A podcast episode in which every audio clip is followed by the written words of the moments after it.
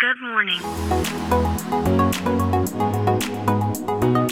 Bom dia, Califórnia, bom dia, Brasil. Aqui quem fala é Felipe Janetti, diretamente de Palo Alto, Califórnia, no coração do Vale do Silício. Hoje é quarta-feira, dia 31 de agosto de 2022.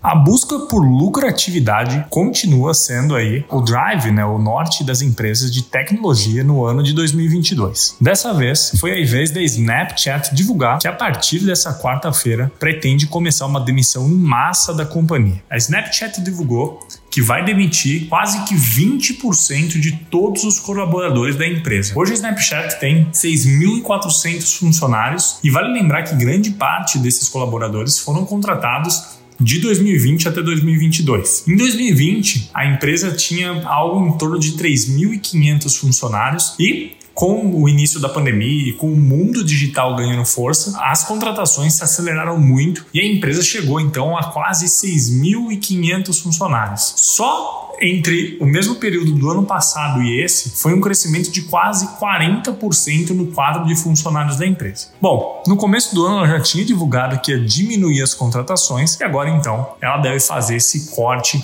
em massa. Ela divulgou algumas áreas que esses cortes devem acontecer e as principais impactadas devem ser as áreas de mini joguinhos que integram a plataforma e também as áreas de hardware, né, que desenvolve ali, por exemplo, aquele óculos da Snapchat que tem uma câmera e que permite ali fazer gravações em tempo real e postar ali na, na plataforma. Isso vai muito em linha com empresas que esperam enfrentar uma crise, que buscam ali reduzir os negócios que não são o core, né, que não são o centro do seu negócio e deixar todo o foco naquele que é o seu principal negócio em busca de lucratividade. A Snapchat, desde 2017, quando fez seu IPO, nunca teve lucro, mas agora ela dá a entender que vai buscar isso. Bom, a gente está vendo esse padrão em todas, quase que todas as empresas de tecnologia, tanto aqui na Califórnia quanto em outros lugares do mundo. Espera-se um crescimento muito menor da economia nesses próximos anos e as empresas então começam a fazer suas apostas ao contrário e começam a cada vez mais buscar lucratividade. Provavelmente a Snapchat não vai ser a última empresa a fazer esse movimento. Devemos ter aí outras empresas fazendo isso nos próximos meses. Bom,